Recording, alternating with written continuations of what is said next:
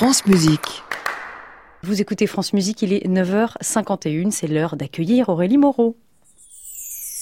France Musique. La musique vous fait du bien. Bonjour Aurélie. Bonjour Gabriel, euh, bonjour à tous. Alors je ne sais pas si vous vous souvenez, en début de saison, euh, je vous avais fait un petit topo sur le fait que chanter nous faisait du bien, car le chant augmente euh, notre capacité pulmonaire et notre immunité. Chanter permet également une meilleure oxygénation du cerveau, oxygénation qui améliore notre vigilance. Pardon. Bref, que des effets positifs pour cette activité peu onéreuse et néanmoins très bénéfique. Vous vous en souvenez un peu Gabriel ah, Absolument Aurélie, et alors? Mais bon, ce matin je me suis intéressée aux personnes qui chantent faux et je vous propose de commencer avec un petit exemple.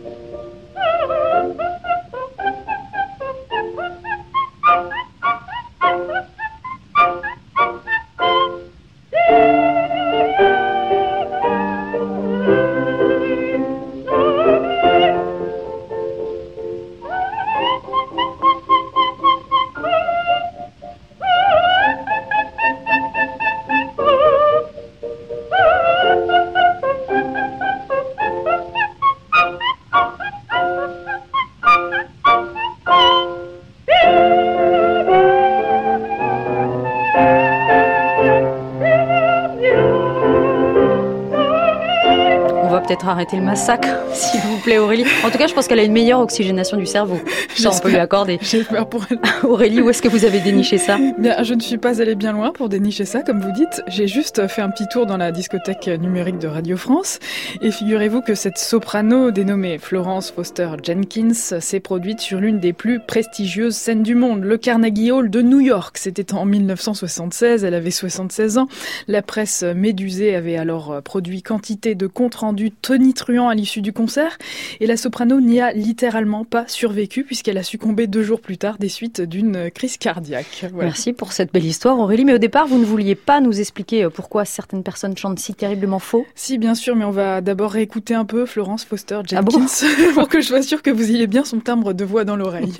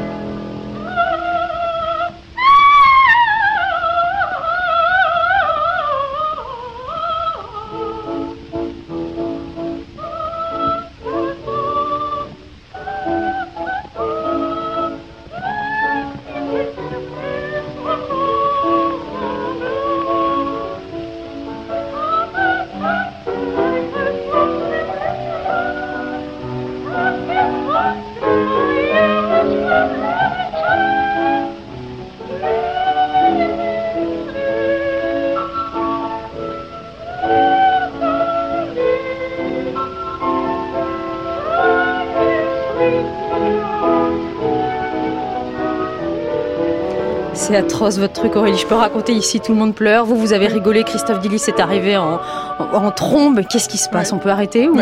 on, va arrêter bien sûr. Et vous nous expliquez parce que là je comprends pas vraiment comment il est possible de chanter comme ça. Vous pensez qu'elle s'entend ou Peut-être qu'elle est sourde en fait. Bah oui, non, en fait, elle, n'est pas sourde. Pourtant, cela pourrait expliquer une partie du phénomène. Et si votre prochaine question est est-ce que l'on chante faux car on ne s'entend pas euh, Eh bien, la réponse est clairement non. Et pourtant, c'est une croyance bien ancrée dans les mentalités, une idée fausse à laquelle une équipe de chercheurs canadiens a tordu le cou d'abord en demandant à des musiciens et à des non-musiciens de reproduire vocalement une note qu'on leur faisait entendre. Puis on leur a ensuite demandé de reproduire cette note en s'aidant d'un appareil électronique sorte d'instrument de musique permettant de produire des sons graves et aigus simplement en laissant glisser ses doigts sur une tablette tactile.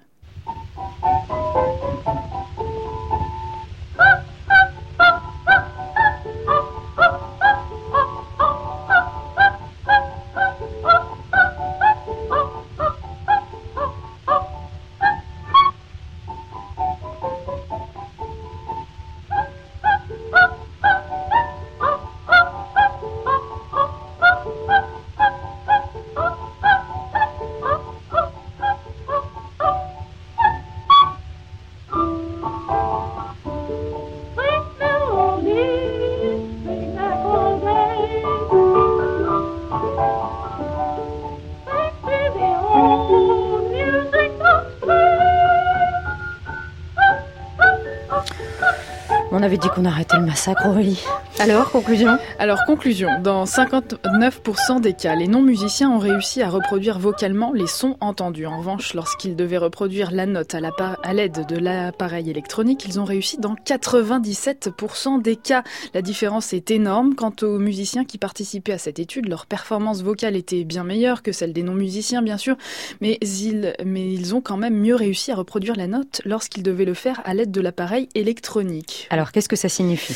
Eh bien, cela nous confirme que si certaines personnes chantent faux, ça n'est en aucun cas un problème d'audition, car même les non-musiciens ont été très largement capables de reproduire le son entendu à l'aide de l'appareil électronique. On peut donc affirmer que si certaines personnes chantent faux, c'est parce qu'ils ont des difficultés à contrôler leurs muscles vocaux. J'anticipe votre prochaine question, Gabriel.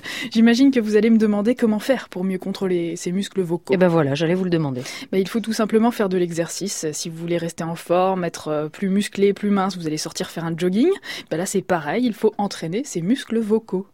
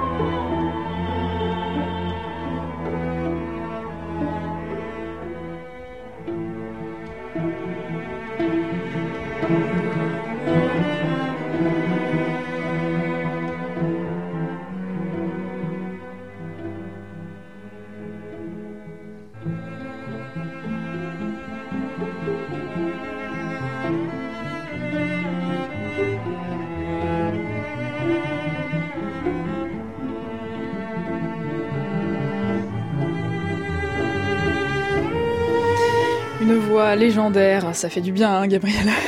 Celle de Victoria de Los Angeles dans cet enregistrement également légendaire, celui de la cinquième Baquianas Brasileiras de, de Villa Lobos avec les musiciens de l'Orchestre national de la RTF dirigé par le compositeur Heitor Villa Lobos. Eh bien, merci Aurélie. Vous chantez juste, vous? Non, mais je ne pas vous demander de chanter. Hein. hein merci pour cette chronique qui est à réécouter sur notre site francemusique.fr. On vous retrouve demain à 14h, comme chaque dimanche, pour le meilleur des concerts de Radio France. Et évidemment, samedi prochain, 9h50, pour la musique vous fait du bien. Exactement, j'ai hâte d'être samedi prochain. Moi aussi. À réécouter sur francemusique.fr.